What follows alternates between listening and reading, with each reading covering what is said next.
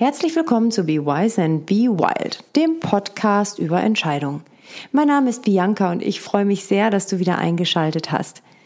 In dieser Staffel geht es darum, dass wir mehr mit Experten darüber sprechen, wie wir eigentlich zu Entscheidungen kommen oder was heißt Entscheidung aus ihrer Sicht in ihrer Disziplin.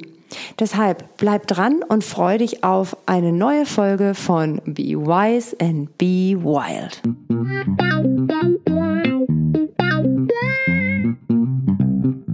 Willkommen zu Be Wise and Be Wild. Ich habe heute wieder einen spannenden Gast mit mir und zwar die zauberhafte Katja von Glinowicki. Katja, ich frage immer alle ganz am Anfang, wie sie sich vorstellen möchten. Das ist die erste Entscheidung. Magst du uns was zu dir erzählen? Ja, eine, eine wichtige Entscheidung, die ich gelernt habe. Ich weiß natürlich, wer ich bin. Ich äh, bin Coach und interkulturelle Trainerin und vielleicht das Spannende zu meinem Coaching. Ich coache ganz, ganz unterschiedliche Zielgruppen. Nämlich hauptsächlich äh, coache ich Männer und Frauen ähm, im Management in verschiedenen Unternehmensebenen. Ähm, das fängt an vom ähm, ja, von der ersten Führungsaufgabe, die übernommen wird, da begleite ich die Transition bis eben auch zum höheren Management. Und seit einiger Zeit habe ich angefangen, ähm, auch junge Menschen zu coachen. Junge Menschen nach der Schule, äh, mit dem Start in die Ausbildung, ins Studium oder auch äh, auf der Suche nach dem ersten Job weil ich gemerkt habe, dass genau diese Zielgruppe mit Entscheidungen oft ähm, Schwierigkeiten hat, weil sie es einfach noch nicht lernen mussten, noch nicht gelernt haben. Und da versuche ich einfach meine Expertise, die ich mit der äh, mit meiner Hauptzielgruppe aus dem Management habe, auch die jungen Menschen zu begleiten. Katja, das klingt erstmal sehr herausfordernd, weil das ist ein ganz schönes Spektrum. Ähm, vorab vielleicht nochmal von mir eine Frage zu dir als Mensch. Wie kommt man denn darauf, so ein breites Spektrum und auch noch das interkulturelle Coaching mit reinzunehmen? Mhm. Wie bist denn du überhaupt daher, also wie bist du dahergekommen, wollte ich schon sagen, wie bist denn du da hingekommen?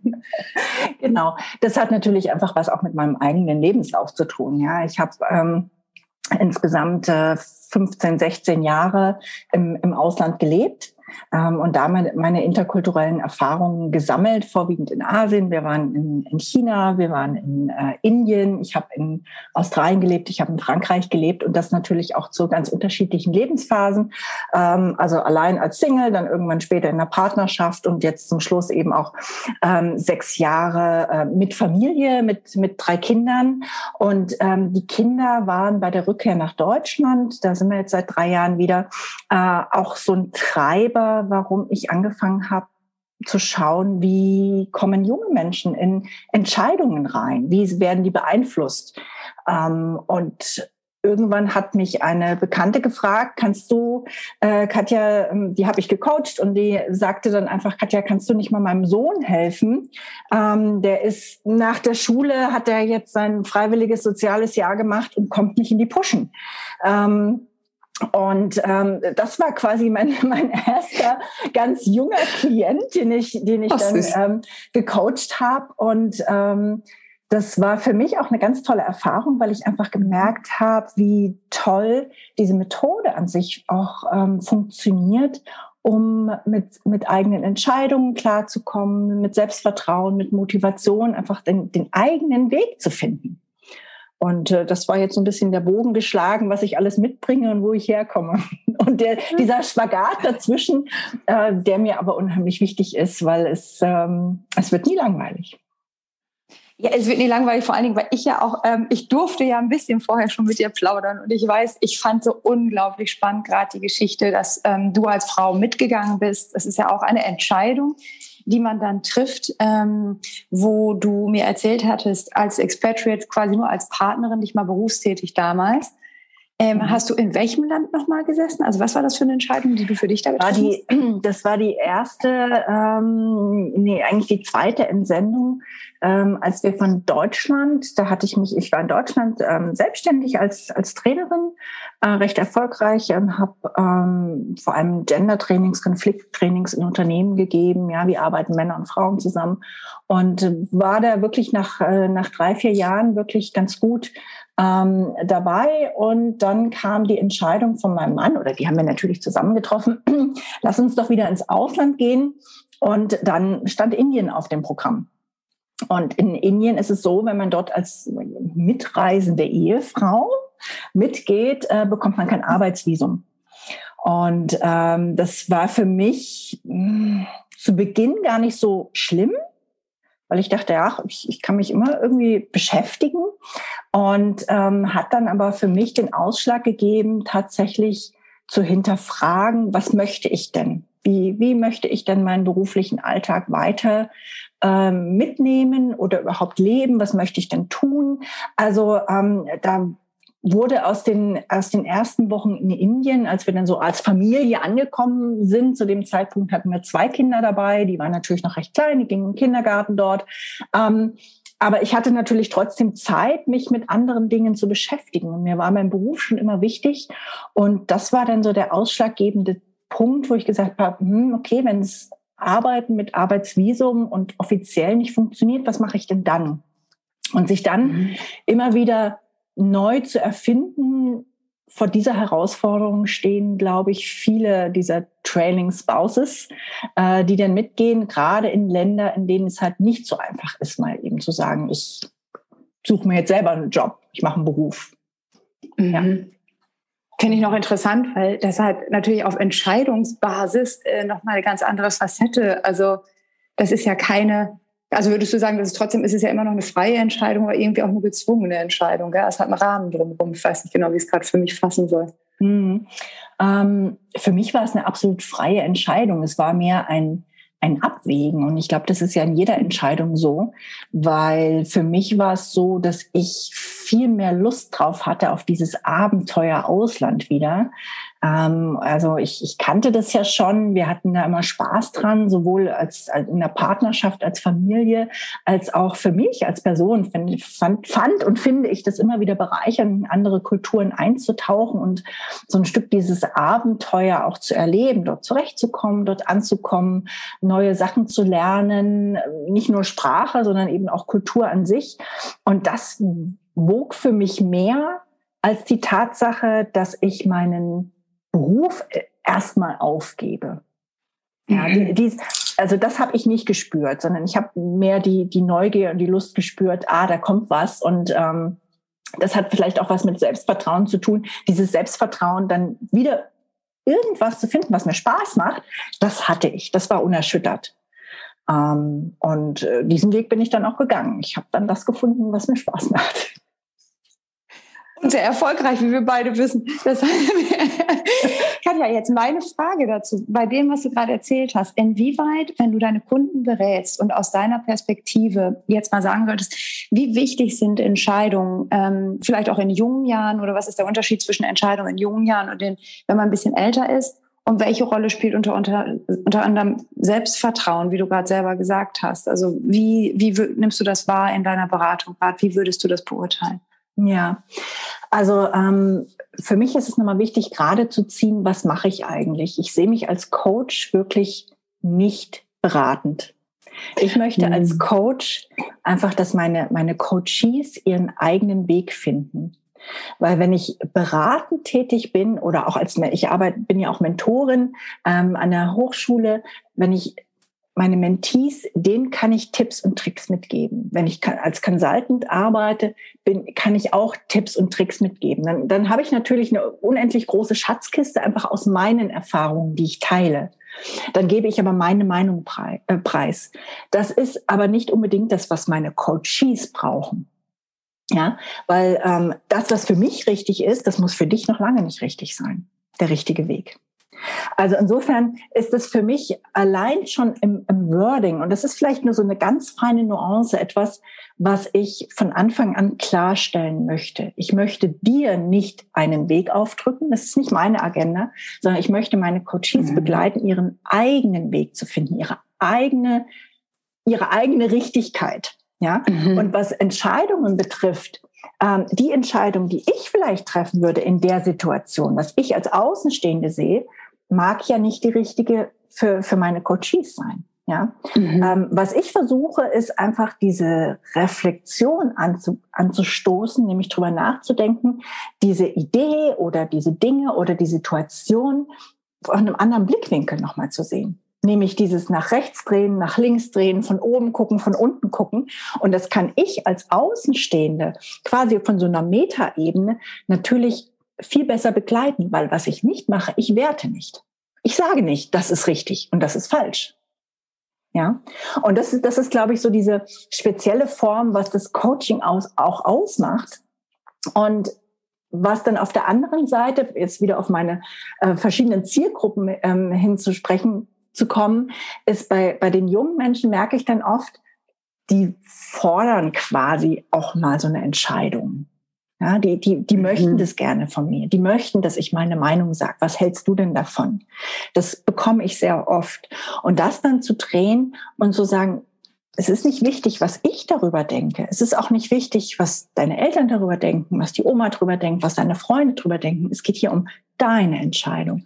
Und das ist natürlich was, was wir vielleicht mit Anfang, Mitte 30 oder älter einfach schon ganz oft erlebt haben und machen mussten. Ja, mhm. ähm, das heißt, wir haben gelernt, Entscheidungen zu treffen. Ohne dieses Zweifeln, ist es das Richtige oder ist es das Falsche? Mhm. Weil das ist was, was ich auch allen mitgebe, ist mal zu sagen, egal welche Entscheidung ich treffe, wenn ich erstmal loslaufe, dann kann ich immer noch sehen, ist es der richtige Weg oder gehe ich an der nächsten Kreuzung nochmal, schlage ich einen anderen Weg ein. Mhm. Ähm, viel schlimmer ist es, als stehen zu bleiben und zu zweifeln, weil dann bist du stuck, dann, dann bewegt sich gar nichts.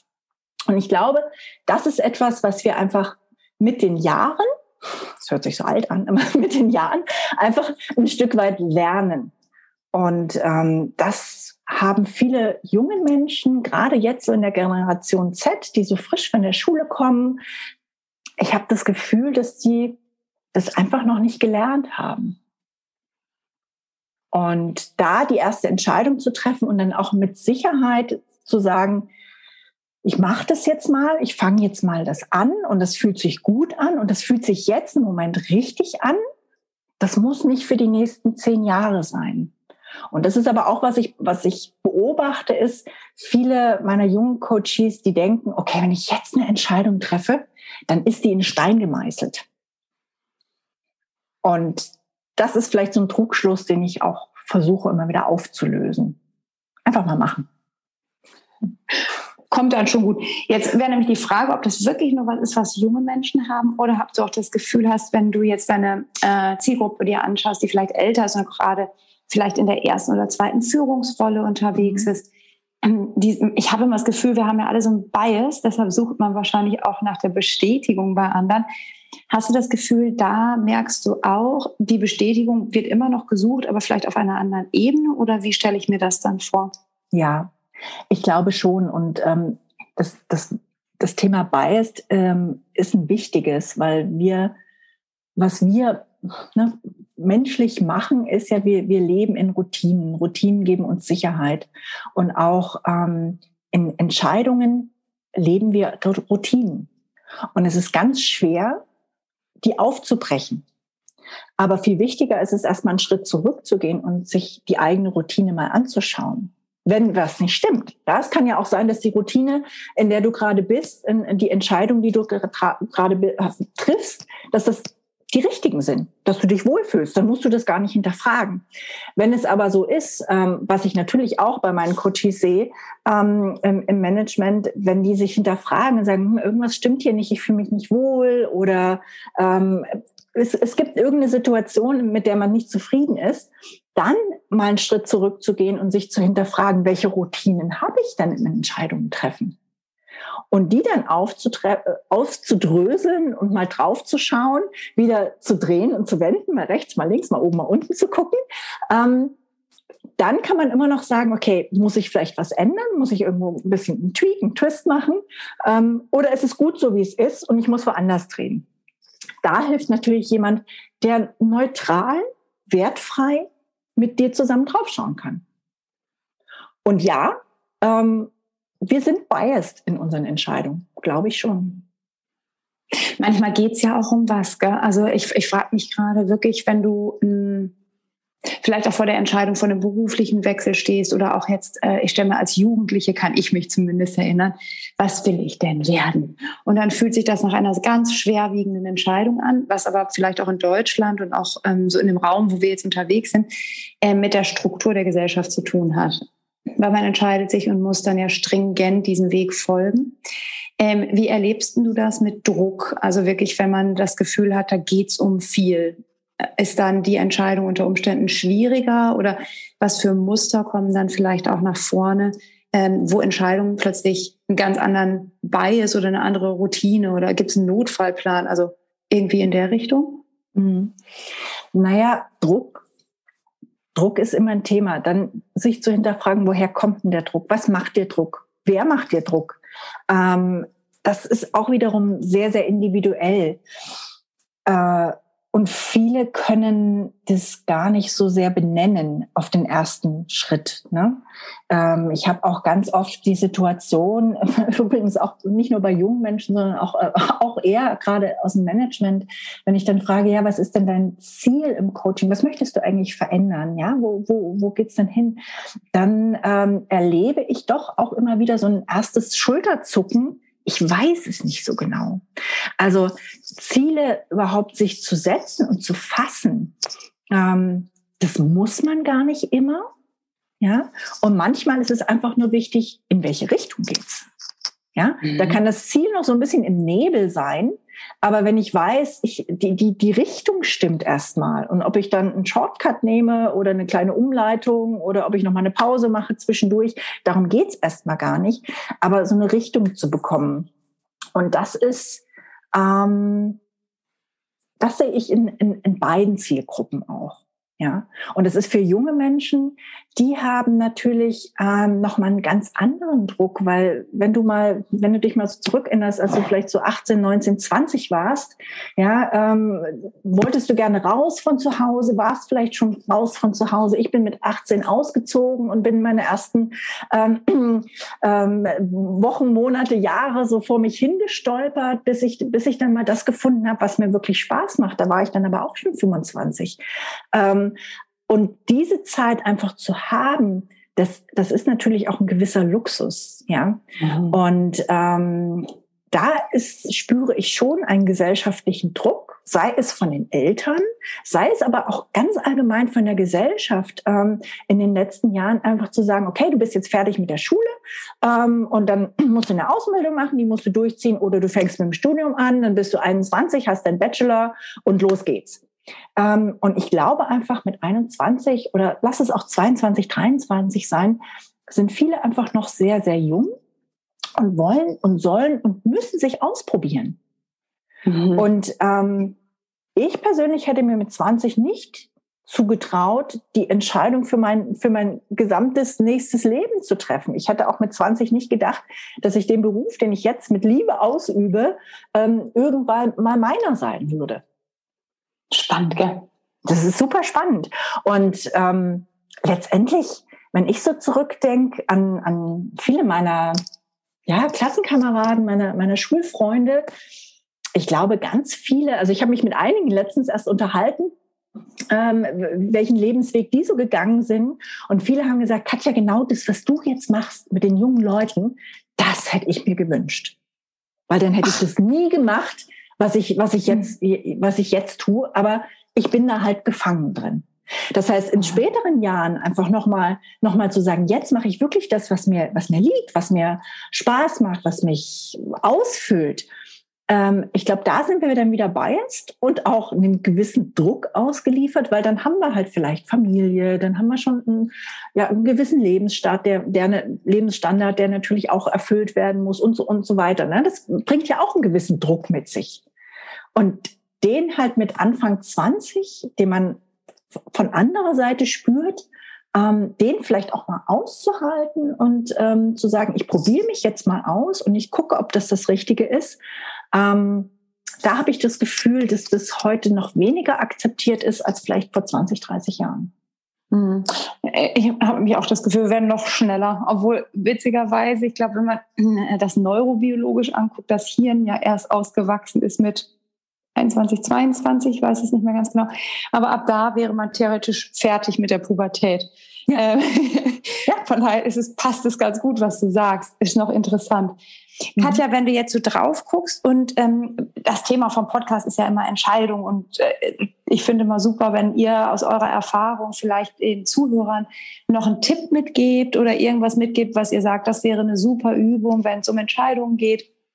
Sei es jetzt wirklich, wie du gerade gesagt hast, wie kriege ich denn meinen Bias hin, wie unterbreche ich mal meine Routine mhm. ähm, oder sonst irgendwas, was du merkst, was hilfreich ist äh, mhm. als Unterstützung. Ja. Was würdest du, wenn du dir eins aus deiner Schatzkiste auswählst, we welchen Schatz dürftest du, würdest du mitgeben? Mein, mein, mein, Lieblings, ähm, mein Lieblingsgedanke dazu tatsächlich ist, äh, Entscheidungen werden ja immer mit Sachargumenten am liebsten begründet. Ja? Und Sachargumente entstehen im Kopf. Wir treffen aber keine Entscheidung im Kopf. Wir treffen sie im Bauch oder im Herzen, also in der Körpermitte. Ähm, und was bestimmt die Körpermitte? Das sind Gefühle.